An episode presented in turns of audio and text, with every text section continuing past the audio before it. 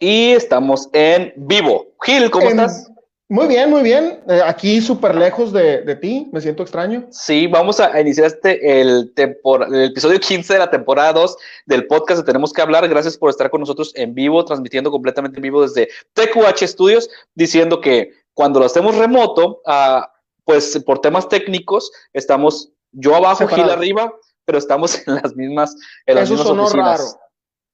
Mm, Eso sonó raro. Tú lo acabas de hacer que suene raro. Ah, y ahora estamos un poco incómodos. Ahora es incómodo. Bueno, estamos completamente en vivo, gracias a quien ya se está conectando con nosotros. El caso de Olivia Rodríguez, como siempre, bien puntual, Gil. Gracias, Naudi Ayola, saludos hasta Panamá. ¿Cómo están? ¿Cómo estás tú, Naudi? Gracias por estar con nosotros.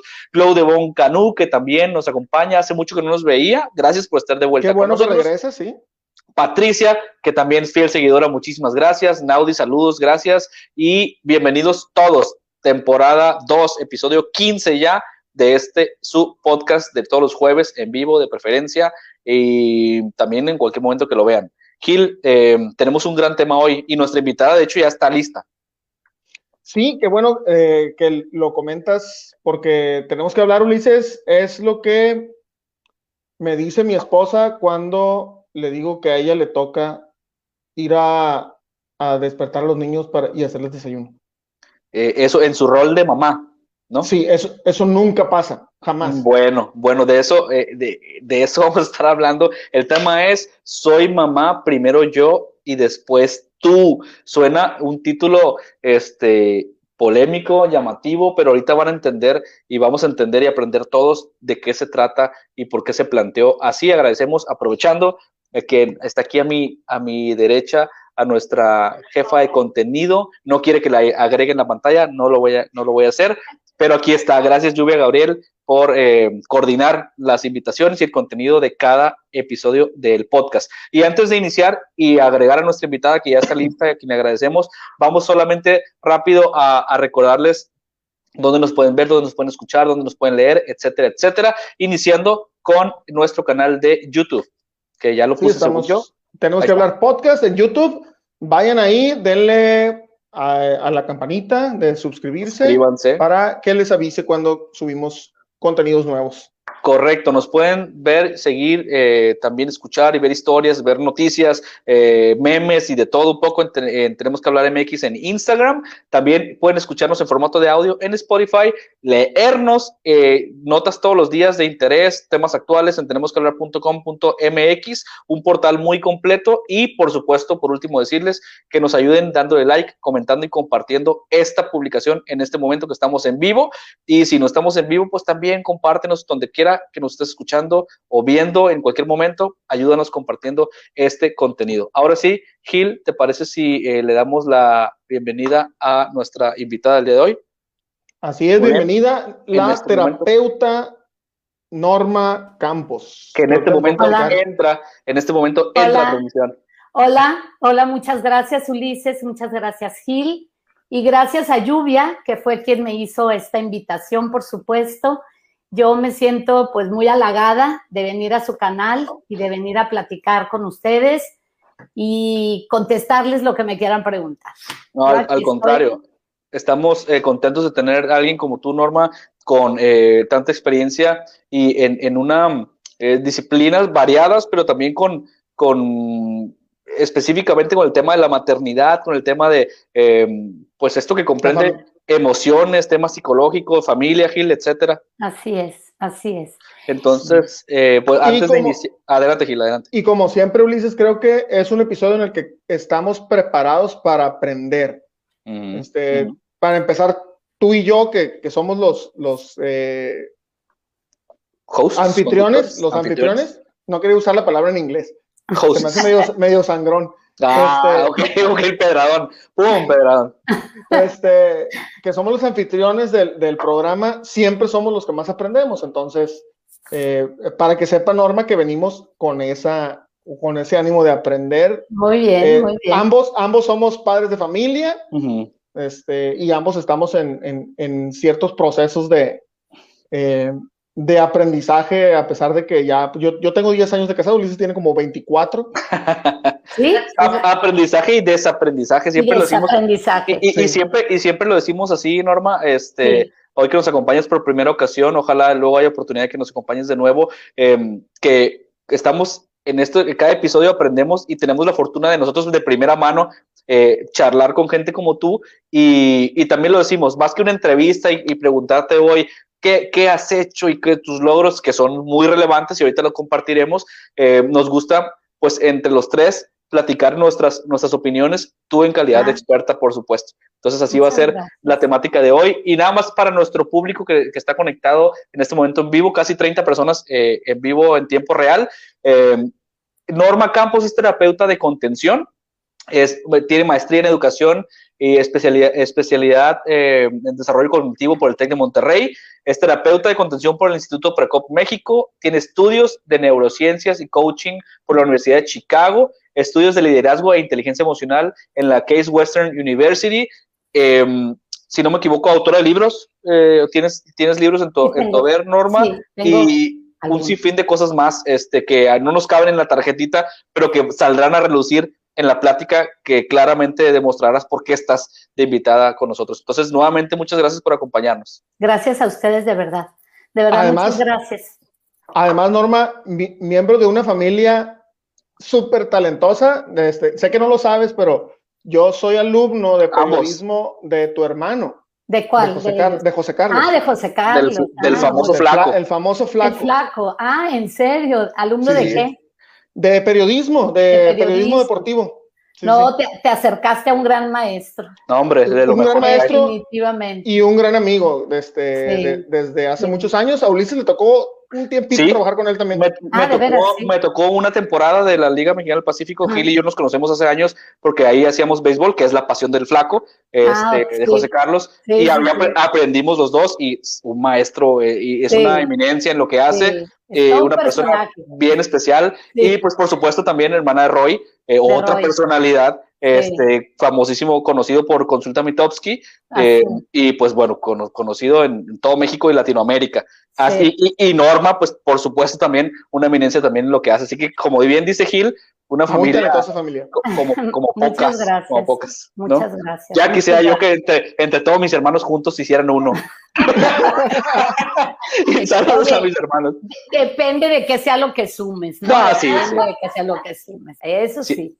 Eso es cierto, eso es cierto. Muy bien, muy bien. en fin, vamos a, ya, empezó la terapia, siempre, ya empezó la terapia, siempre lo decimos. Por lo menos el desahogo, por lo menos el desahogo, ¿no? para variar, Ulises, que la intervención sea contigo y no conmigo, ya, sí, es, ya es distinto. Ya es distinto. Saludos a Diego Kelly, que está conectado. Abrazo, querida Norma. Hola, Diego. hola, Diego. Dice Diego. Saludos a Nubia Ortega, este, gracias por estar con nosotros, de Yanira y Jackie Joy Miramontes Patterson, saludos. Te, mando un fuerte abrazo. Jacqueline, wow. Así que aquí está, aquí está el público, tu público en este momento, Norma. y, y, primero me gustaría, Gil, si me permites hacer la primera pregunta para que vayamos entrando en calor y conocer un poquito más de lo que haces, ¿qué es terapia de contención? Una definición este, que nos puedas platicar y entrar luego en materia ya de, del tema interesante del día de hoy. Mira, eh, antes, antes de decirte qué es la terapia de contención, te voy a dar un poquitito de contexto porque la mayor parte de mi trayectoria ha sido en la educación. O sea, yo me he dedicado por muchísimo tiempo a la educación, trabajé 22 años en un colegio, aquí en el Instituto Senda en Culiacán, y, mucho de mi formación tuvo que ver con la educación, con lo curricular, con dar clases, yo pues, fui directora del colegio y tuve una visión como más amplia, ¿verdad?, desde otro punto de la educación. Sin embargo, había una parte mía que, quería como comprender más los procesos de aprendizaje de los niños cuando yo me topaba con los problemas porque les costaba tanto trabajo aprender y demás. Y bueno, sin irme mucho a detalle, fue así como queriendo entender más del proceso de aprendizaje. Hice mi maestría en educación con especialidad en, el, en los desarrollo cognitivo, pero ahí, en esa especialidad, en esa maestría, me di cuenta la importancia que tiene el mundo emocional y cómo el mundo emocional está comprometido en el aprendizaje del niño. Cuando eso fue una realidad para mí, me empezó a interesar, o sea, como que migré de lo que son las prácticas educativas per se, para pasarme a lo que es la comprensión del mundo emocional del niño. Así fue como llegué a la terapia de contención. La terapia de contención está dirigida a sanar los vínculos lastimados, mayormente el vínculo madre-hijo, aunque tiene, tiene mucha, digamos, tiene un amplio espectro la terapia de contención para ir a sanar otras relaciones, como las relaciones de pareja, relaciones de exparejas, para sanar otras otras cosas. Pero la restauración del vínculo madre-hijo es clave. Para eso es la terapia de contención. Sin embargo, em, yo empecé a aprender de la terapia, pero con mi, con mi experiencia en educación y con mi mirada en la educación, yo decía, no, es que yo no nada más me quiero dedicar a estar restaurando vínculos.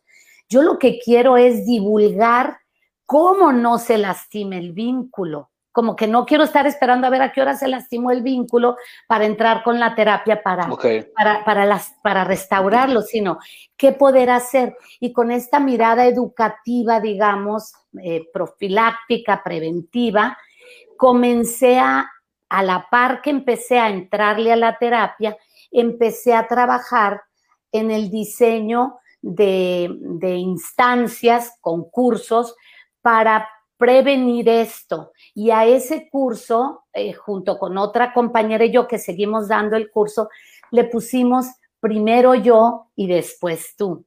Y, creo que, este, voy a ir explicando por qué es esto de primero yo y después tú, porque es eh, claro. Me, parece a mí muy interesante, Gil, y amigos que están conectados, porque la, y creo que pasa en el camino de todos, ¿no? Te va llevando ciertos momentos y ciertas experiencias y vivencias, eh, como en tu caso, a, a, poder aplicar este tema de la terapia, pero en conjunto con la parte eh, de, de, la docencia educativa, el, conocer, el conocimiento y la relación con, con las personas en la educación. Y, y también es muy interesante lo que comentas de no solo accionar en, para solucionar o ayudar a sanar relaciones madre-hijo principalmente, madre-hijo-hija, este, sino también trabajar en la raíz y la parte preventiva, que a mí me parece muy, muy valioso esa, esa combinación, ¿no? sí. sí, ya está dañada, que seguramente 9.9 de cada 10 estarán dañadas en, ciertos en, niveles distintos, pero, pero también es decir, ¿qué tal si estas técnicas y esta, y esta experiencia adquirida la exponemos para evitar en un grado posible que suceda. Exacto, así es. Esa fue la intención precisamente.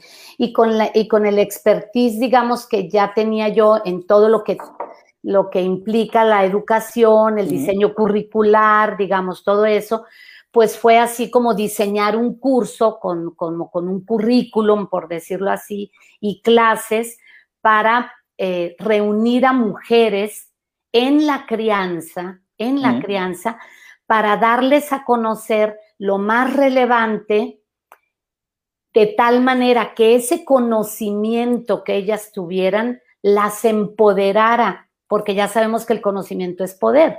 Entonces, ese conocimiento las empoderara en su ser mamá, porque no es fácil, no es fácil ser mamá. No, es, y no es fácil ser papá, lo digo para ustedes también. Es una tarea que, la vamos desarrollando sobre la marcha, improvisadamente, con lo que traemos, con lo que entendemos que, puede ser, con nuestras mejores intenciones, con todo el amor posible y aún así la regamos. Claro. Aún así. sin duda, Gil, es, eh, como dice Norma, es, es, pasa en, ambos lados, pero hoy el tema que nos atañe y que queremos es con las mamás, ¿no? Y, obviamente a lo mejor no lo dijimos al inicio, pero pues eh, claramente por las fechas, pues quisimos preparar un tema de, por el 10 de mayo que se acerca porque, porque qué escándalo hacemos por el tema del 10 de mayo cuando hay 364 días más en el año. Justo por eso, eh, con la ayuda de Lluvia, como siempre, que estos temas también le apasionan mucho a, ella, este, y siempre encontramos expertos que, que, nos ayudan a tener más claridad en ellos, pues dijimos desde un enfoque distinto, porque, porque es sencillo o es hasta cómodo decir, ay, pues el 10 de mayo, qué bonito ser mamá, ¿no? Sí, todas la queremos, lo que, la queremos mucho, y ay, hay que apapacharla, pero a veces esos apapachos duran ese día y los otros 364, ¿qué pasa, no? No, y, que, y, que, y que además queremos voltear a ver a la mamá, el ser humano, no, no la mamá, la persona que cumple el rol eh, en la familia, ¿no? Sino el ser, la parte humana, porque hay, o sea, hay un ser humano de, detrás de, de, cada mamá. Y poco, poco se ve, digo, ahorita a mí me parece que hemos evolucionado en algunas cosas, en, en por ejemplo, recuerdo que en mi infancia los regalos a la mamá eran una plancha, una tostadora, este, una lavadora, eran cosas para que trabajara en casa, ¿no? Siempre eran, eran ese tipo de cosas. Ahorita que uno dé un regalo de eso ya está mal visto. O sea, ya, ya es como, oye, ¿cómo se te ocurre, no? Claro. Sin embargo, sigue sucediendo. O sea, digo, Gil, eh, particularmente. es, menos, es menos, es menos. pero quizá, quizá nuestro círculo, ¿no? Quizá lo que nosotros hemos ido aprendiendo. Pero, pero volviendo a ese tema, eh, y a lo mejor yéndonos un poquito más atrás, eh, Norma, y para, para, empezar a entenderlo, ¿qué, qué pasa emocionalmente en, en, una mujer, en las mujeres, cuando se convierten en, en mamás? Partamos de ahí, si te parece. O sea, ¿qué, qué pasa emocionalmente? Me parece muy bien, nomás dame chancito de, decirle algo, a, de decirle algo a Gil. Sí, sí, sí, claro. los regalos que más disfruto es cuando me regalan un masaje. o sea, ya me explico algo así, que no sea ponerme a trabajar, sino al contrario. Hay que tomar notas, sí. Sí, ya lo hice público por si mis hijos están oyendo. Muy bien, muy bien. Mira, ¿qué pasa emocionalmente, dices tú, cuando la mujer se convierte en mamá? Esa es una gran pregunta porque cuando la mujer se convierte en mamá, haz de cuenta que todo lo que esa mujer ha vivido hacia atrás, desde que nació, su infancia y demás, en el momento de convertirse en mamá, se nos viene encima, se nos viene encima y, y nos envuelve todo eso que nosotros hemos vivido, y lo voy a decir así, y no lo hemos resuelto. Mm. Llegamos a la maternidad con muchos asuntos no resueltos y esos son los que inconscientemente impactan más en la crianza de nuestros hijos. Eh, yo voy a decir algo y a lo mejor va a sonar muy paradójico y fuera de lugar en cuanto al romanticismo que tiene el 10 de mayo, pero eh, mm, hablamos de la madre como la abnegada y todo lo entrega y esto y lo otro. Pero las madres tenemos un poder inmenso para bien y para no tan bien con nuestros hijos.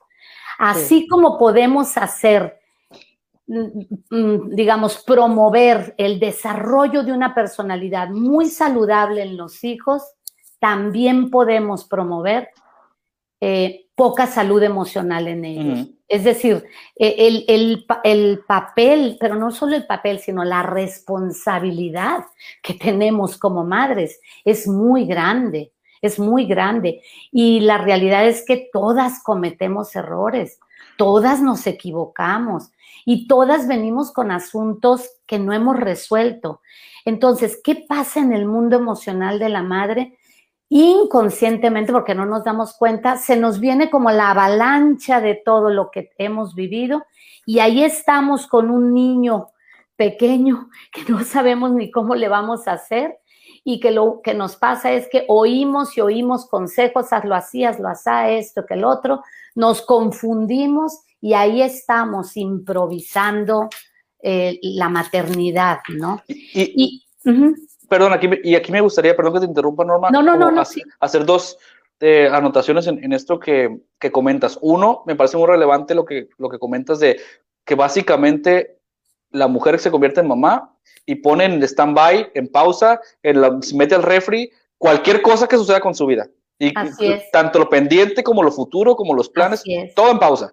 Y, y, ahí radica parte del tema de primero, en realidad no están poniéndose primero las mamás. Así es, y, y, y dos, quería preguntarte si es, ¿qué tan justo es eh, esta situación? O sea, esta carga y esta responsabilidad, que si bien tiene sus bondades, pero tiene sus pesares, creo, más, grandes, ¿qué tan justo es que así suceda y por qué? ¿Y por qué sucede? O sea, cuando, cuando además en, nuestra sociedad tenemos una sociedad de, alguna manera patriarcal, pero sabemos del peso específico de la, de la, mamá y la responsabilidad y cómo se le venera, pero también se le golpea. Entonces, me parece bien paradójico, como dices tú, y, y qué tan justo es que sea así.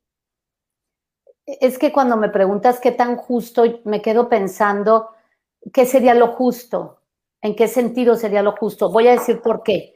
Porque el, em, la justicia que se impone en la maternidad no tiene necesariamente que ver con, un, con, un, con cuestiones de tipo social, aunque impactan, sino por un tema de biología. O sea, es un tema de naturaleza humana. El bebé está en, la, en, el vientre de una mujer. Y en ese, y ahí empieza la vida del niño. La vida del niño empieza cuando está en el vientre. Esos nueve meses previos a que llega a la vida, ese niño ya trae algo que es la vivencia de haber estado dentro de la madre, de tal manera que cuando sale a la vida, a quien necesita es a la madre.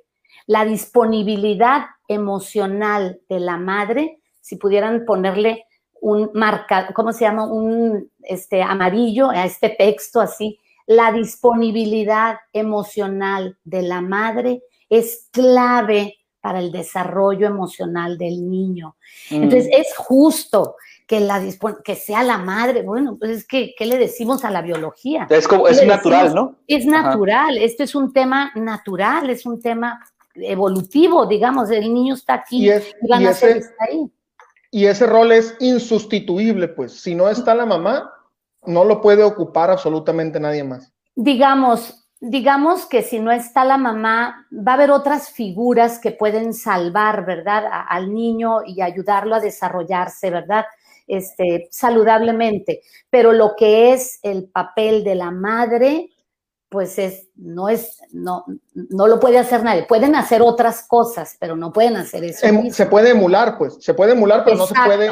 Pero no se no, porque la madre Exacto, la madre dio, vida, eso nadie más lo puede hacer, pues más que la madre, ¿no? O sea, una abuela puede venir a salvar a un bebé que se quedó sin mamá, pero a quien, quien le dio la vida es la mamá. Y, es que hablamos de una parte eh, intangible, Norma, ¿no? Porque, o sea, e, es un vínculo natural, biológico, emocional, físico y en muchos niveles porque estaba en el vientre y hay una conexión, eh, hay una conexión este de, de eh, química Exacto. Eh, insustituible en ese grado, ¿no? Bioquímica, exactamente, ahí está. Por eso digo, pues es que es justo, no es justo. Lo que sí quiero decir es que el, la madre va a estar mucho más disponible emocionalmente.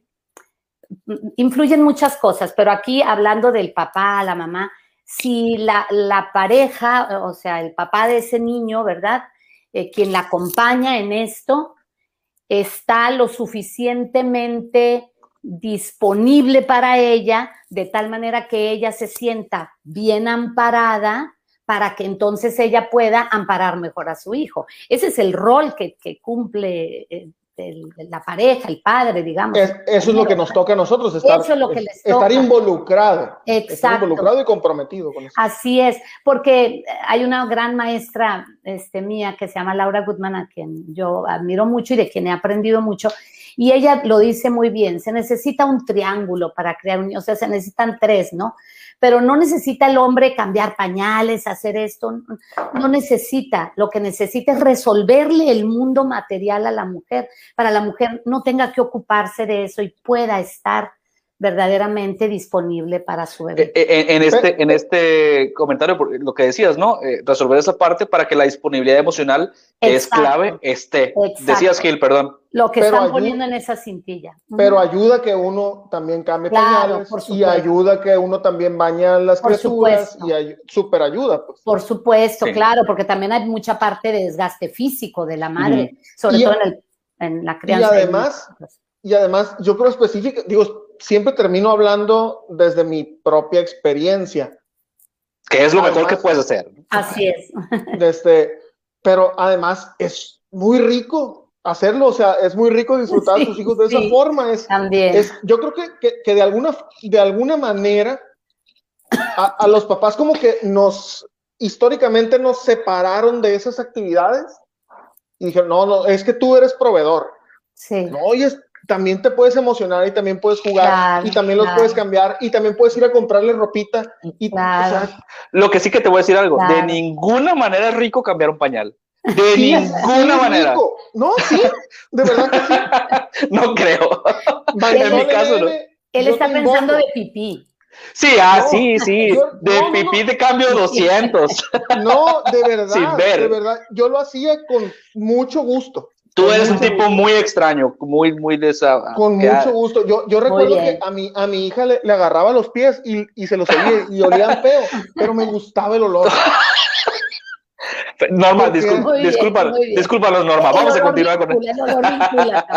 Sí, no, totalmente, totalmente. Digo, aprovechamos para relajar un poquito la conversación, pero sí, y déjenos, sus, este déjenos sus, sus, comentarios. Eh, por acá, Lluvia nos está ayudando con algunas preguntas también para que se involucre un poquito el público que ya nos está poniendo eh, comentarios también que, que, nos gusta leer, Norma, ¿no? Porque nutren, mucho la, nutren mucho lo que esta plática, por ejemplo, aquí nos dice lo de Bon Canú, dice Nadie enseña a ser papás, generalmente las conductas aprendidas en la infancia no ayudan. Mi admiración y respeto para las mamás y papás que deciden serlo y que se preocupan por hacer un buen papel. decididamente, decididamente. Y fíjate que no sé si me das chancito de que diga algo y en relación a este comentario, ¿eh? porque me encanta esto que, que acaba de comentar ella, porque efectivamente, efectivamente, nadie nos enseña a ser papás. Y, quizás debería de ser un trabajo, eh, hablando de la madre, ¿no? Quizás debería ser un trabajo que desarrolláramos guiadas por nuestra intuición. O sea, la intuición para eso está, guiadas por nuestra intuición. Pero en el mundo en el que vivimos ahorita, si algo nos ha pasado es que nos hemos desconectado de nosotras mismas. Estamos más conectadas en el exterior que en el interior. Entonces, no le hacemos caso a nuestra intuición. Voy a decir el clásico ejemplo. Cuando el bebé lo estamos queriendo que aprenda a dormir, que lo queremos entrenar a que duerma, entrenarlo cuando el sueño es una cuestión natural del niño. Y en ese entrenamiento eh, seguimos algunas pautas de dejarlo llorar, y la mamá intuitivamente dice, pero ¿cómo? Pero no, ese es el método y ese es el método y deja llorar y por dentro está desgarrada oyendo el, llanto del niño. Pero no, mm. no estamos conectadas como para decir, no puedo yo con esto. Si llora así, es porque tiene miedo, es porque me necesita y acudir al bebé. Digo, este es un ejemplo y es muy polémico este, el tema del sueño, pero, pero es un tema que a mí me parece muy, muy elocuente que, que, da cuenta de cómo nos desconectamos de nuestra intuición. Y algo más que quiero decir porque es primero yo y después tú. ¿Por qué se llama primero yo y después tú? Yo, más que decir es un curso, yo quiero pensar que hace 12 años que empezamos con este curso, iniciamos un movimiento de primero yo y después tú porque no es nada más que yo también tengo que descansar y ya cuando yo descanse ya puedo este, estar contigo. No, no es nada más un tema así. Es un tema de que si yo quiero corregir eh, o quiero atender el coraje de mi hijo, tendré primero que explorar qué hay conmigo y el coraje. Mm. Es decir, si yo no he hecho mi propio recorrido para comprenderme a mí, me va a costar mucho trabajo comprender a mi hijo. O sea, es importante este recorrido mío para poder entender al niño. Es nadie da lo que no tiene. Yo cómo le voy a dar a mi hijo lo que yo todavía no tengo. Entonces me lo tengo que, que prodigar yo misma. O sea, yo tengo que es como muchas veces vienen conmigo a la consulta y una mujer que tiene situaciones con un hijo, pero resulta que esa mujer está muy enojada con su mamá todavía, trae muchos asuntos con su mamá, pues mientras no resuelva con su mamá, le va a costar mucho ser la mamá que su hijo le está pidiendo. Y lo que, Perdón, lo, lo que tendemos a hacer cuando hay una carencia y que es evidente es fingir que no existe. Aparentar con los hijos de que no existe. Sí. Y, y, toda mi vida le voy a hacer creer a mi hijo, yo supongo que toda la vida se lo voy a hacer creer, pero en algún momento va a ser evidente para él que estoy jugando un rol y que no estoy siendo sincero, que no estoy siendo honesto. Porque, porque, es una, porque es una acción o una enseñanza vacía. ¿no? De, porque, porque no se ha llenado. Yo, yo quiero, no sé, se, me ocurre algún tipo de analogía al respecto. Es como, y, más bien pensaba, ¿cómo vamos a enseñar algo sin haberlo aprendido primero, ¿no? Entonces, que, es, que es más o menos lo que, lo que tú comentabas. Em, no sé si lo pasáramos al plano educativo y en esto que sería como la relación educativa más importante de la vida, la del padres con hijos, madres con hijos e hijas, eh, es como, como un maestro va a ir a dar una clase de economía sin haber estudiado economía. Ajá, claro. Entonces, eh, lo, que, lo que decías me parece eh, un, enfoque muy interesante porque a veces mm, pensamos que se trata de reaccionar nada más, o de que, ah, mi hijo está llorando, tiene un problema, voy a reaccionar a ello. Y la reacción no conlleva preparación, no necesariamente, o sea, podemos, todos podemos reaccionar, ¿no? Pero, pero vamos a actuar a lo mejor de manera indebida porque no trabajamos primero nosotros el solucionar este tema, como decías ahorita, el del coraje, y, y, entonces seguramente lo que mi hijo recibirá será algo a medias, mal comprendido, a lo mejor va a ser algo más negativo que positivo. y, y a lo mejor reparo en el momento, y, pero no lo estoy haciendo de la manera adecuada. Claro.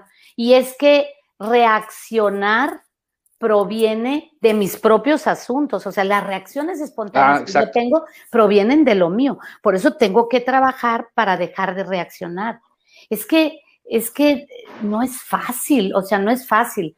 Yo quiero decir algo, cuando cuando un niño llega, cuando el bebé nace, es completamente dependiente, completamente vulnerable y totalmente demandante. Y como estuvo dentro de la panza de la madre, ¿a quién demanda? A la madre. Y la requiere las 24 horas de los 7 días de la semana. Y este es un trabajo agotador, agotador.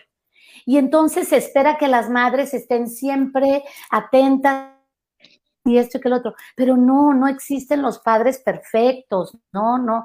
Y, y por eso es importante saber que no tenemos que buscar la perfección al actuar con nuestros hijos, pero sí tenemos que trabajar en ampliar nuestra conciencia, en darnos cuenta, darme cuenta de que me cuesta mucho trabajo el llanto de mi hijo, no puedo con sus enojos, ¿qué me pasa a mí que cuando me está diciendo tal cosa, algo se despierta en mí, que no puedo con esa situación?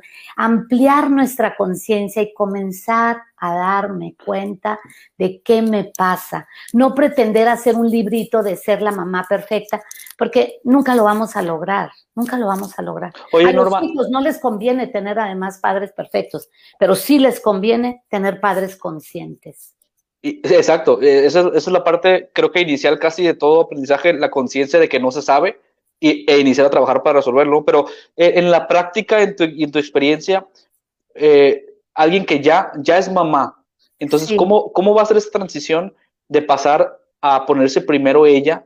Y, porque, porque está la, demanda que tú señalabas de 24/7 del, del, del hijo, sobre todo en la etapa de recién nacido. Entonces, ¿cómo, si ya digamos que, que hay conciencia de ello, necesito trabajar en algo para, para resolverlo y, y, poderle entonces ayudar a, a, mi hijo o hija, pero ¿cómo? En la práctica, ¿cómo, ¿cómo se hace esa transición a pasar y que sea primero ella? ¿Cómo se logra? A, ver, sí. Mm, la, opción de, por ejemplo, la opción de los cursos primero yo después tú, que es mi opción, pero que ahora afortunadamente hay mucho ya, ¿no? Lo que, pero esta pues es la que conozco, ¿verdad? Yo muy bien.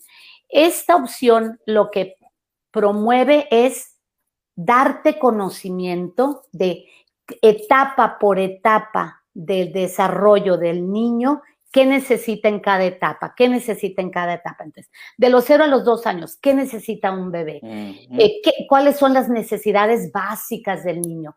¿Qué sucede si no las tiene cubiertas? Suficientemente cubiertas, porque nadie las tenemos perfectamente cubiertas. ¿Qué sucede si no las tiene suficientemente cubiertas?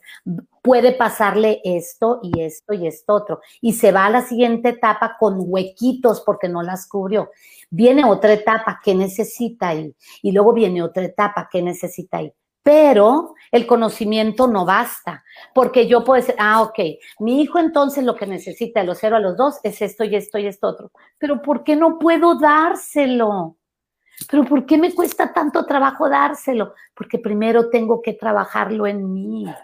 Yo primero tengo que, que, que, revisar qué me pasa a mí que no puedo. Ese es el primero yo y después tú. Entonces, ¿cómo es la transición? La verdad es que la transición eh, tú me, preguntas, ¿cuál es la transición de primero yo y después tú? La connotación de primero yo y después tú es si un bebé está necesitando algo y yo me cuesta trabajo dárselo, es ¿qué me pasa a mí? Ok. ¿Qué me pasa a mí? Es en un nivel de conciencia, es en un nivel de conciencia. Exactamente. Esto se trata de hacerme consciente. Mm. Todo, todo tiene que ver con, sí, conocimiento, pero también necesito conciencia y algo más, voluntad.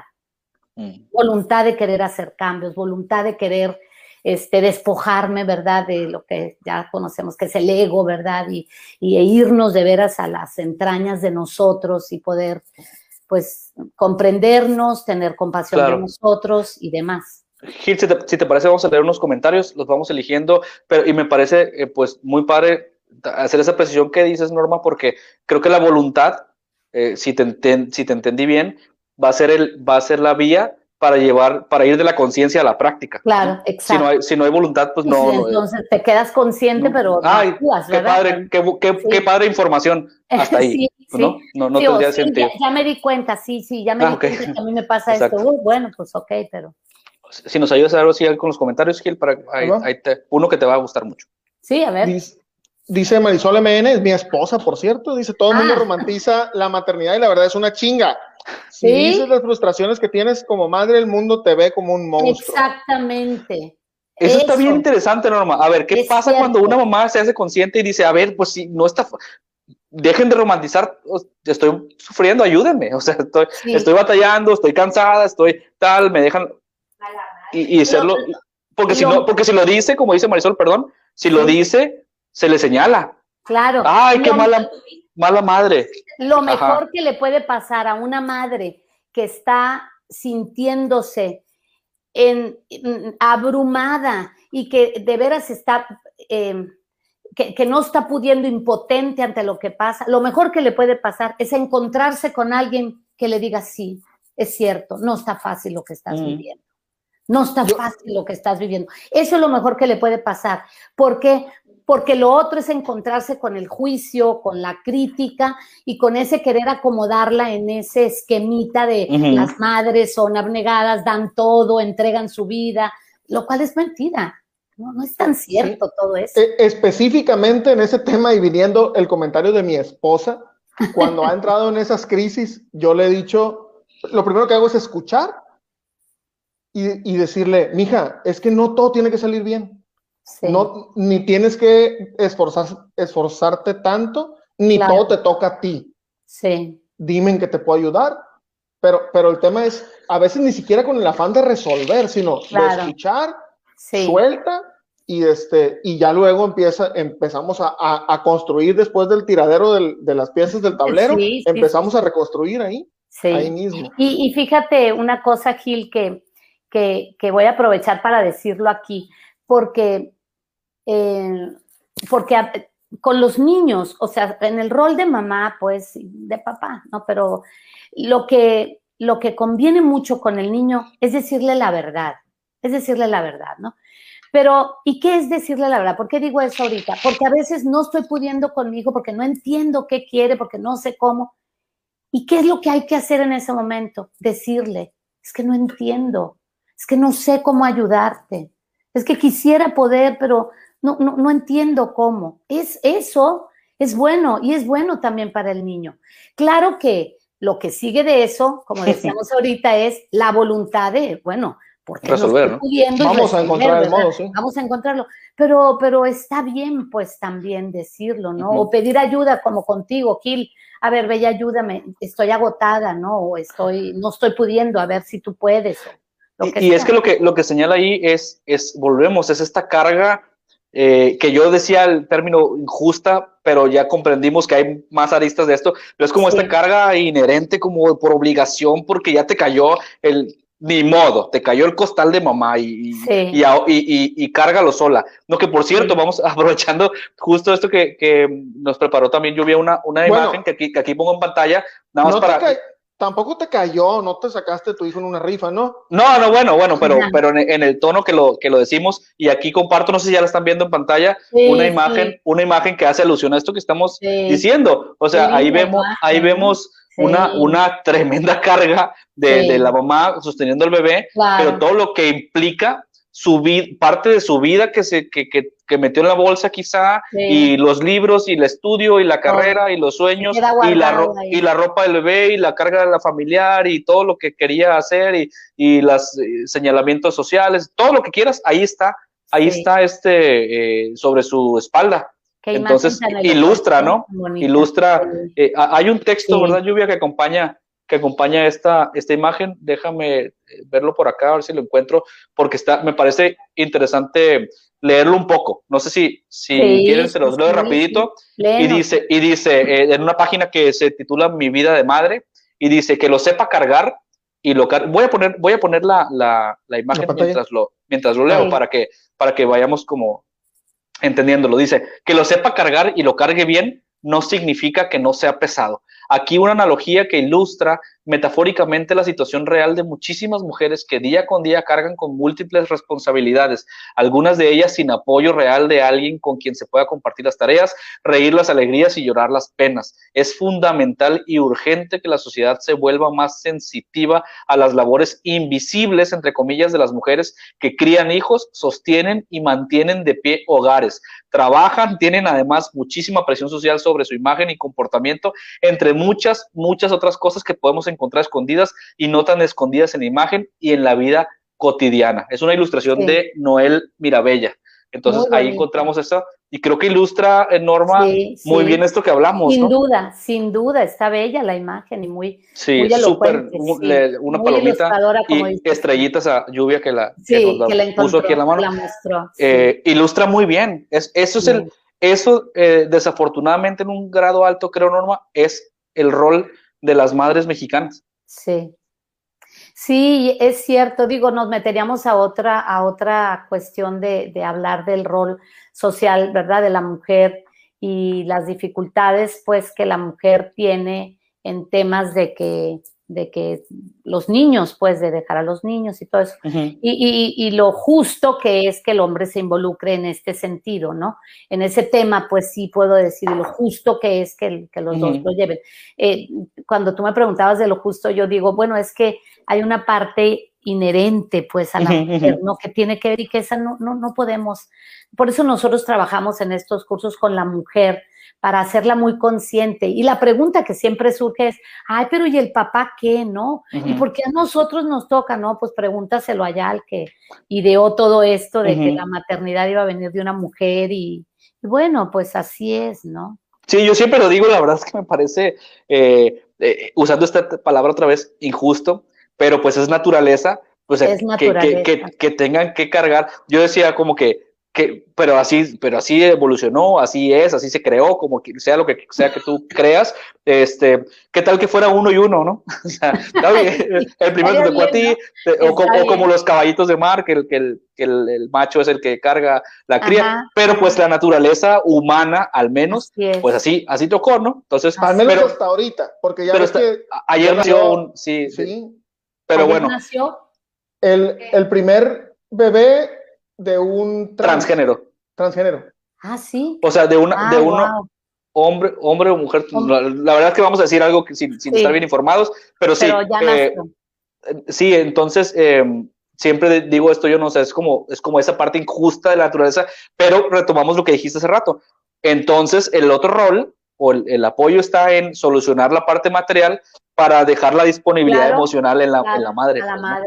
Que eso es me parece muy, muy, muy, muy importante y ya una de las muchas cosas que, vamos a, rescatar y aprender de, del programa de hoy. Eh, vamos a ver más comentarios porque eh, está muy, activa, muy activa la, gente acá. Vi unos de, mira, Jesly de Terrazas Hill.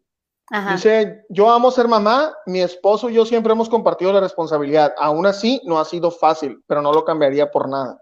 Wow, ves qué bonito, claro. Qué padre. Aquí hay otro. Otro de Mago que siempre está presente con nosotros. Saludos hasta Monterrey. Desde Monterrey. Gracias. dice Mago, eh, buenas tardes, familia. Tenemos que hablar cómo apoyar a las madres primerizas para que no caigan en la crisis postparto, depresión y esos sentimientos no recaigan en los hijos, que es muy común el tema de depresión postparto. Sí. Y, seguro que también lo resienten los niños, ¿no?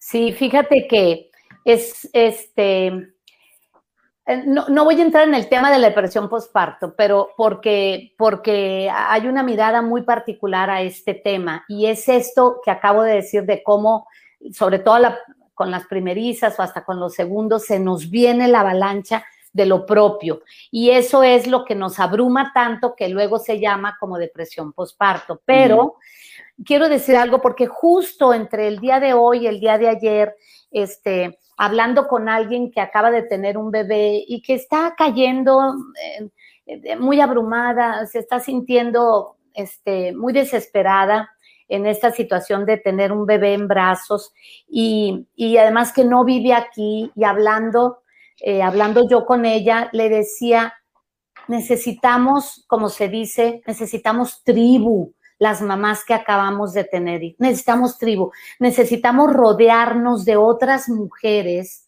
que nos apoyen, que nos ayuden, con quienes podamos estar para no perdernos de esa conexión. Porque otra cosa que le pasa a la mujer primeriza es que de haber tenido su mundo allá afuera, en el exterior, con las amigas o con el trabajo, de repente vámonos al encierro, vámonos a la demanda de un niño que me requiere todo el tiempo y se me acaba mi mundo.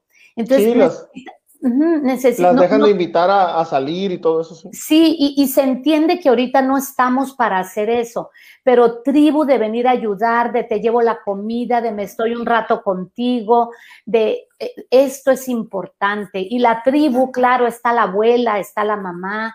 Una mujer primeriza no debería estar sola, no debería estar sola de mujeres, de mujeres además. La este, eh, tribu de mujeres es importantísima. fíjate que, que Gil se relaciona mucho con lo que dijo también esta Rocío, ¿no? El, uno de los programas anteriores eh, hablaba, de, hablaba de este concepto de tribu o de círculo de empoderamiento, círculo de ayuda, como, como el término que, que, quepa, este, pero es importante porque, porque ayuda no solo en las labores físicas o necesidades que, hay que ir por alguna vuelta, materiales, materiales exacto, sino en la parte emocional, ¿no? Porque somos entes emocionales que nos derrotamos y que caemos en, depresiones y que empezar y, oye, es que no puedo con esta carga. Y ahí, ahí el peso de la tribu, no solo familiar, sino con la familia que también uno elige, que son los amigos y, los conocidos, eh, tiene, tiene mucho valor, Norma, sí. como tú lo mencionas. Y, además... Redes de apoyo, así como dice Lluvia. Así es. Y además, si una mujer en el posparto, en el puerperio que se llama, le viene esta tristeza de llorar, ¿qué es lo mejor que podemos hacer? Dejarla que llore, que desahogue, que llore. Ella no sabe que está llorando. Ninguna mujer en el puerperio que llora entiende qué es lo que llora. Y lo peor del caso es que se siente mal de estar llorando, porque luego dice, debería de estar feliz porque tengo un hijo y no sé qué. Entonces viene la culpa y viene, y lo mejor que le puede pasar es que en medio de esa tribu haya alguien que le diga, llora, llora, está bien que llores, no está fácil, estás entrando a este mundo, están viniéndose muchas cosas y aunque la otra persona no entienda qué le pase, solo la, la, le permita que llore. Esto de cuando yo digo tribu, esa es la contención. La contención en sí misma es terapéutica. Mm. O sea, contener a alguien, contener a alguien es que venga y te diga, es que me siento así y que tú en lugar de decirle, pero ¿por qué te sientes así? Ajá, ah, cambias actitud. Ay, oye, ajá. Yo parí cuatro. Ajá, ajá, exacto. ¿sí? Y en lugar de decir eso, es, es llora, llora. Pero es que ni siquiera sé por qué. No importa que no sepas por qué. Me, me va a acabar, me va a acabar a carrilla Ulises y me va a acabar a carrilla todos nuestros seguidores. No, no, yo estoy Pero- aprendiendo ya a no burlarme de tus sentimientos. Pero eh, el puerperio, el, el llanto ese del puerperio, lo tuve yo en, cuando nació Natalia, mi primer, mi primer hija. Ah, Ok. Yo lloré, lloré, y como usted, como dice Norma, ¿Sí? no sabía ni por qué. Digo, ¿Por qué? sí sentía que era un tema de felicidad, o sea, no sentía como un llanto de, de angustia ni nada por el estilo, Ajá. pero era como, era, era como felicidad, pero al mismo tiempo decía, es que es tan frágil mi hija, tan pequeña, le pueden Sí. pasar tantas cosas y no me perdonaría que le, que le pase nada. Pero, y lloraba y llor- duré semanas llorando. Y me das chance que te diga algo, Gil. A ver. Seguramente, no, seguramente ustedes han oído mucho esto. Somos conscientes muy poquito, 2, 3% de nuestra vida transcurre desde el consciente. El 97, 98% de nuestra vida transcurre desde el inconsciente. Cuando tú me estás diciendo a mí, yo lloraba, pero sabía que era de felicidad y yo pensaba que esto, yo te oigo y digo, eso lo dice desde su 2, 3% de Sí, claro. Pero hay una parte inconsciente que tú, como es inconsciente, no sabes por qué llorabas.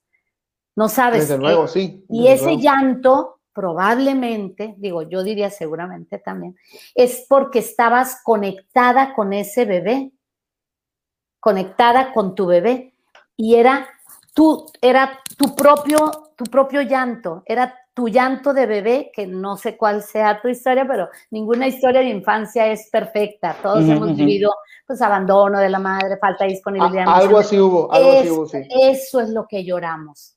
Eso es, pero no nos damos cuenta, pues, ¿no? Entonces creemos que es por otras cosas, pero este es un tema que da para Es otro, y cómo, y cómo hemos a- aprendido, aprendido y caído en cuenta, porque traemos muchos temas eh, emocionales y, y de tera- terapéuticos al programa, porque claramente, como podrás ver, nos, nos gustan Les mucho gusta y les- este, sí. y nos gusta hablarlo y aprenderlo, y hemos aprovechado este, esta excusa, Claro. de- esta excusa de podcast para sacar nuestras, nuestras frustraciones y aprender, eh, pero para eso, pues digo, por eso Para llegó, ¿no? pagar terapia, Pa- dilo. para eso, para eso llegó, para, sí, exacto, para no Sí, pagar sí, terapia sí, e invitar terapeutas y que nos consulten gratis.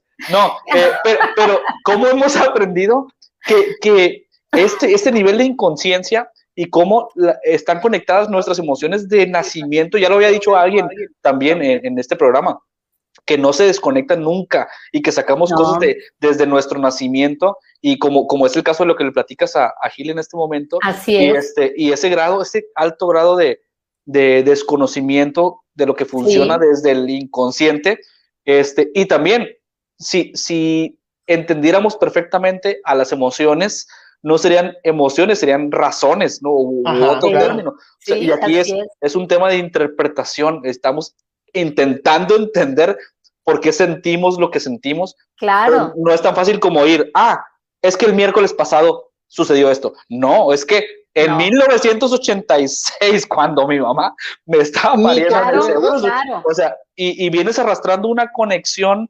bioquímica, como decías, que excede nuestro entendimiento. O sea, no habría manera, No, Norma. No, por eso, mira, la exploración que se hace, digamos, en el curso, el primero yo y después tú, ¿de qué se trata? De que vayas a explorar en ti, en tu vida, y te eches así como un clavadito y vayas, ah, encontré algo, y lo saques a la superficie. Es ampliar mi conciencia, comenzar a darme cuenta, así, ampliar cada vez más la conciencia. En el tema de mamá, en el tema de la maternidad, en el tema que me pongas aquí, siempre va a ser mejor no pretender la perfección, sino ampliar nuestra conciencia. En el ¿Qué- tema que qué-. Qué, eh, libe- liberador es, es la palabra que estaba buscando, escuchar eso, porque, porque nuestra lucha casi siempre, bueno, voy a hablar por mí, es como entender todo, ¿por qué no? O sea, como decir, eso tiene una explicación. Y seguramente la hay, pero en liberarte en la parte de saber que difícilmente lo vas a entender por completo, es como decir, ah, pues me voy a relajar porque, Claro, porque claro. esto, por más que le Claro, busque, va a haber un componente emocional grande y que, que no voy a entender, pues, ¿no? Exactamente. Entonces es Y muy, es que creo, yo liberador. creo que a, que a todas las madres nos conviene, me incluyo, ¿verdad? Que no, mm, sí es cierto, la hemos regado. Yo que ya tengo hijos casados, que tengo nietos, ¿no?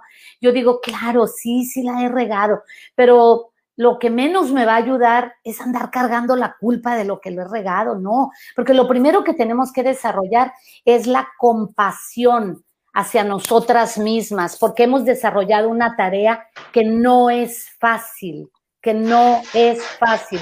Y esta compasión no quiero que la oigan como sinónimo de lástima. La compasión hacia mí misma es una comprensión empática. O sea, comprenderme con empatía yo y reconocerme, así como decimos, hice lo que he podido, pues. Mm. Claro que no es, ay, pues hice lo que puedo. No, y cada vez quiero hacerlo mejor. Cada vez quiero Sí, hacerlo mejor.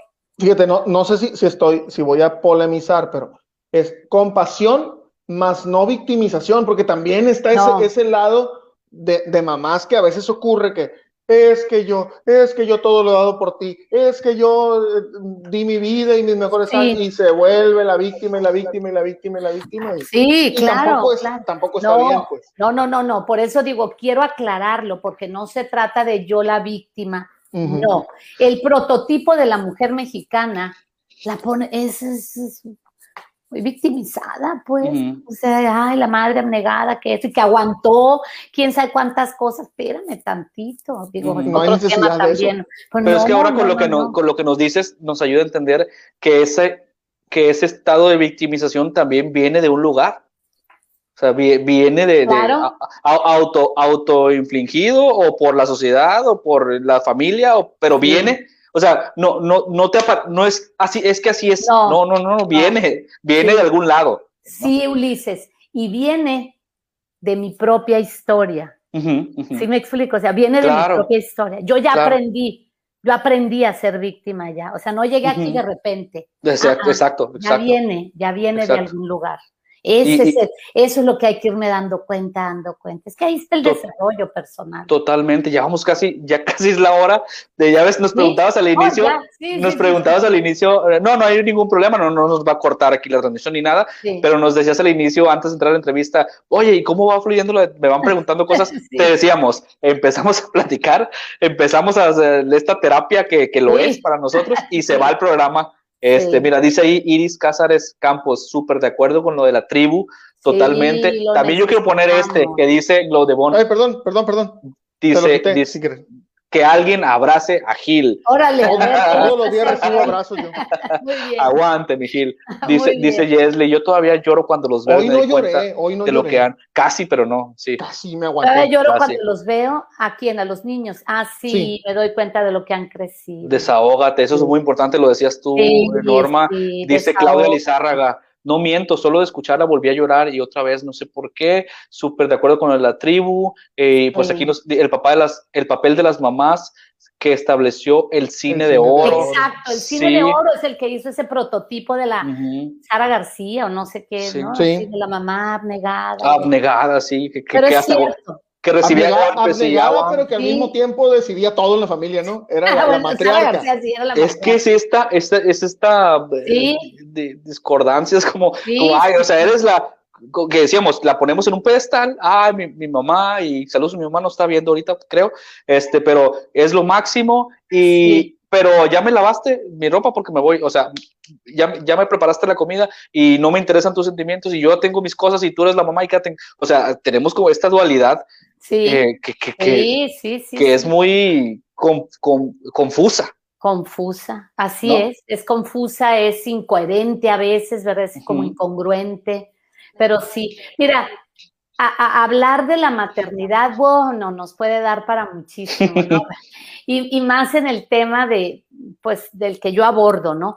Pero esto de primero yo y después tú, eh, de veras, de veras tiene que ver con que si primero yo, miren, lo voy a poner con este ejemplo, y Mm. me acaba de pasar, pero es un ejemplo que puedo poner mucho.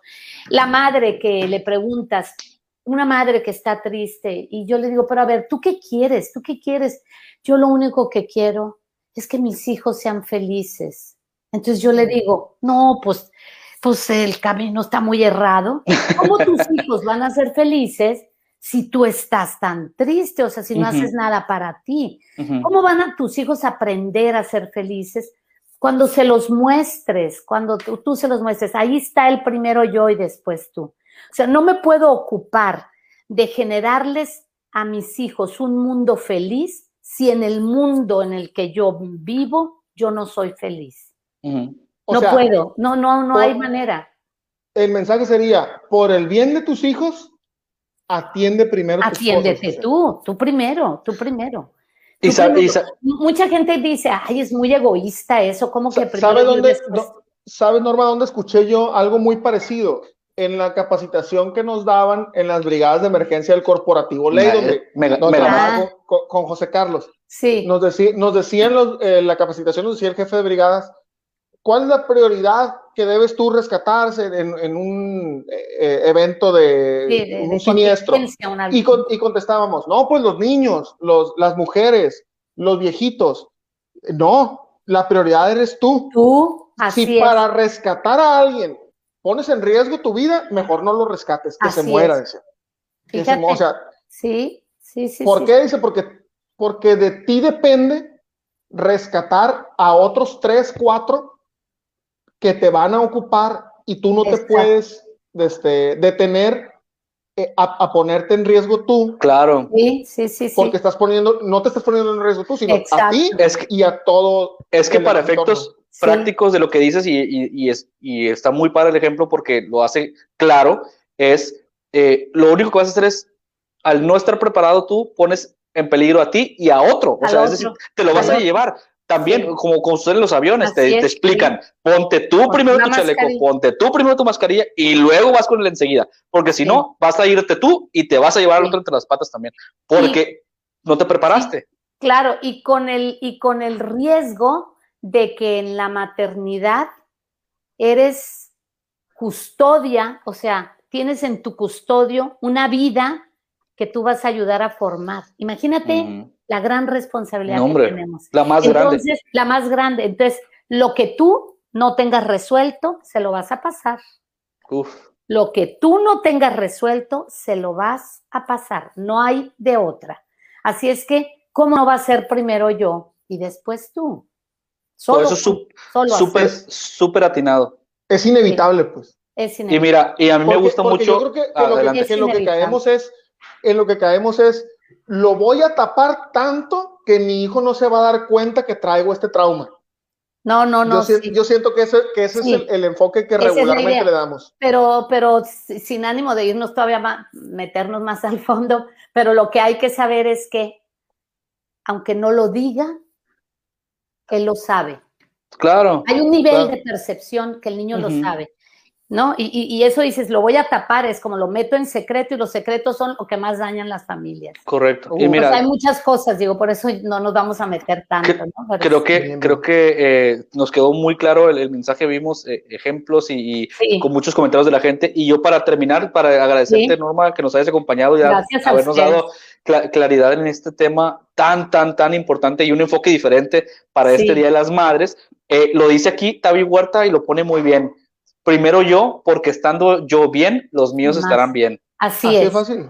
No, Gracias, Tavi. Qué bueno, qué, qué bonito lo cerraste. ¿Verdad? Así es. ¿verdad? Como siempre dice, mira, María Fernanda R., un honor escucharte, tía. Felicito también a los chicos por la manera de llevar y comprender los mensajes del tema, que no es sencillo. Muchas gracias, María Fernanda, Saludos, que vino, que vino a, verte, eh, este, Norma.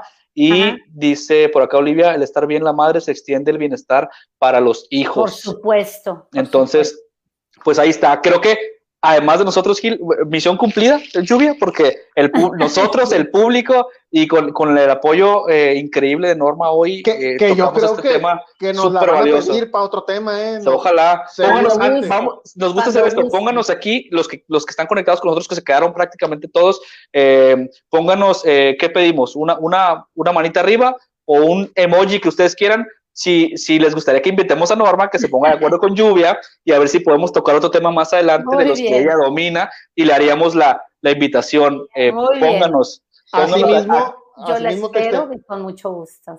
Te extendemos la invitación para que nos, nos compartas los anuncios de tus cursos, ah, claro, de, claro, de tus libros, este, en nuestras plataformas, con todo gusto lo podemos Hola, Estefanía. Eh, promover. Sí, claro que sí, claro que sí, con mucho gusto. Bueno, ahorita están en, están en curso los cursos, pero en agosto arrancan, arrancan nuevamente. Son cursos de un semestre así. Pero sí. Y, y además, eh, decirle a la gente, ¿no? ¿Los estás dando virtuales?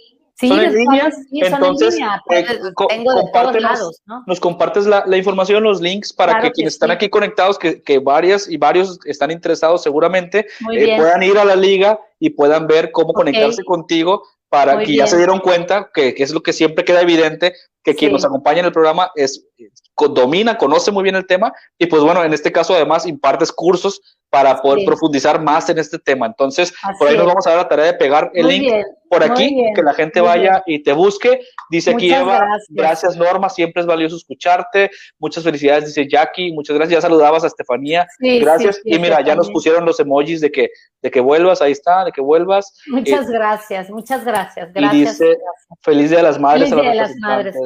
Sí. mamás, mamás, tipo adelantado, muchas gracias. Aquí andan, aquí andan, ¿eh? ya las vi. Ahí está, perdón, lluvia te lo estoy quitando. Ahí está. Además, vayan y sigan a, Norma en Instagram, ¿verdad, Norma? Sí, aja. Norma Campos Norma Campos MX. Ese es ahí pueden encontrar la información de lo que. Sí, ahí pueden encontrar la información, claro que sí. Perfecto. Muy bien. Entonces, pues, pues muchísimas, gracias. Gracias a ustedes. Te toca hacer la, la, los honores. Te voy a volver a poner la tarjetita si quieres leer esos datos o no. Están pequeñitos, pero de agradecerle a nuestra invitada. Muchísimas gracias, Norma, por esta plática. De verdad que, como, como lo dije al inicio, aprendimos un montón. Qué bueno, qué bueno. Aprendimos un montón y queremos seguir aprendiendo. Ojalá que de verdad este, se repita esto. De verdad me da mucho gusto conocerte. A mí también eh, me dio gusto conocerlos y me sentí sumamente cómoda, sumamente cómoda. Es un espacio muy ligero, la verdad, muy amable y de mucha, de, de, mucha calidez. Así que se los agradezco enormemente. No, al contrario, al contrario, gracias. gracias a todos los conectados. Este, eh, acompáñenos a, por último, a hacer los, los, mensajes que siempre le damos a nuestro público, porque lo que queremos es justamente que, eh, que estos contenidos que el invitado nos ayuda a hacer siempre eh, lleguen a más personas. Y para eso, pues invitarlos, como siempre les decimos, a compartir esta, esta transmisión. Si la estás viendo en vivo, compártela aquí en Facebook. Si la estás viendo en YouTube, donde quiera, también compártelo con tu eh, gente, con tu círculo de influencia, con tus amigos. Y si nos quieres escuchar en formato de audio, estamos en Spotify, nos encuentras como tenemos que hablar podcast también. En Instagram me encuentran clips de este episodio, historias y el contenido en tenemos que hablar, eh, arroba tenemos que hablar MX y también, eh, por supuesto, en YouTube, como decíamos, y en la página, porque subimos notas también alusivas a los temas que vamos platicando. Entonces, ahí están eh, las invitaciones para que la gente vaya y nos pueda este, ver en cualquier momento, ¿no? Ahorita estamos en vivo, pero a lo mejor en el 2024 nos están oyendo ahorita con este tema que seguro sigue siendo relevante. Muchas gracias. Muy bien. Muchísimas gracias. Nos vamos. Ay, no te escuchamos. Iba, a hablar Norma, por eso. Ah, no, no, no, estoy agradeciendo también. Muchas gracias a todos. Perfecto, entonces no te nos desconectes ahorita que salgamos de, la transmisión, nos quedamos para tomar una fotito. Y ah, pues bueno, gracias a todo el público que nos acompañó, dice patrocinadores para el 10 de mayo, hagan sus pedidos con los pasteles que pues vamos a hacerle caso a, Mago y vamos a poner a, patrocinador de algunos episodios que nos ayuda. Es una, es una pena porque Pecadito Sin tiene agenda llena de aquí al Ah, bueno, entonces, entonces no, lo quitamos, lo quitamos. Muchas gracias. Gracias Norma, nos vemos y estamos en vivo el próximo jueves. Hasta la próxima. Gracias. Bye. Bye. Bye. Nos vemos.